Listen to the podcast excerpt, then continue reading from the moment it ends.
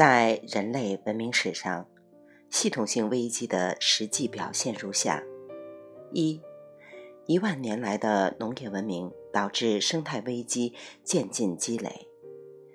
农业文明的发展和农牧业技术的进步是人口爆炸问题的基础，而人口暴涨又是所有生态问题的基础。马尔萨斯原理简介。生物繁殖量与生物现实生存量之间的关系，吃饱饭与人口问题乃至生态问题的关系，即裸猿这一动物挤掉了其他各类物种的生存空间，森林砍伐，生物多样性遭到破坏，水土流失，江河泛滥，荒漠化扩展等，都是农牧业文明开始的。生物多样性破坏问题肇始于毁林开田，而且物种灭绝的速度一直呈线性递增趋势。仅以黄河水土流失为例，二百五十万年前帕米尔高原隆升，阻挡印度洋暖湿气流，西北高压气流持续，带来黄土厚积。此前，东亚西北呈湖泊串联的湿地貌，统一合体形成于数万年。欲近太行山以东，皆为海床。泰山山系乃大陆架浅海之孤岛。河北、山东两省属黄河积淀填海而出，华北黄维平原亦由此冲积而成。春秋前后，黄河水上较清澈，《诗经·卫风·伐檀》载：“侃侃伐檀兮，至之河之干兮，河水清且涟漪。”所指就是黄河，故汉时才有黄河之称谓。有研究证明。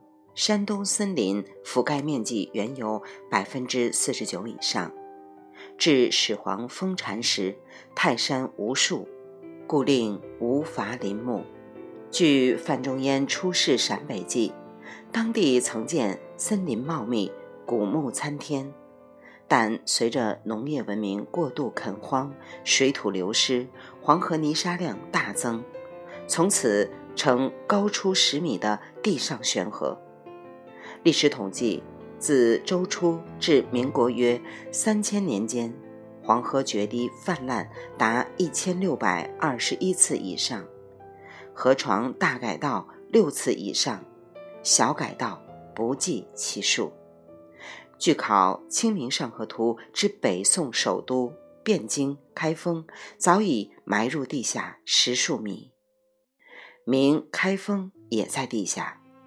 连清开封也被埋了大半，至于作为战国魏都之大梁，当年即被秦军水淹破城而灭国，深埋地下不知几何，可见悬河之早。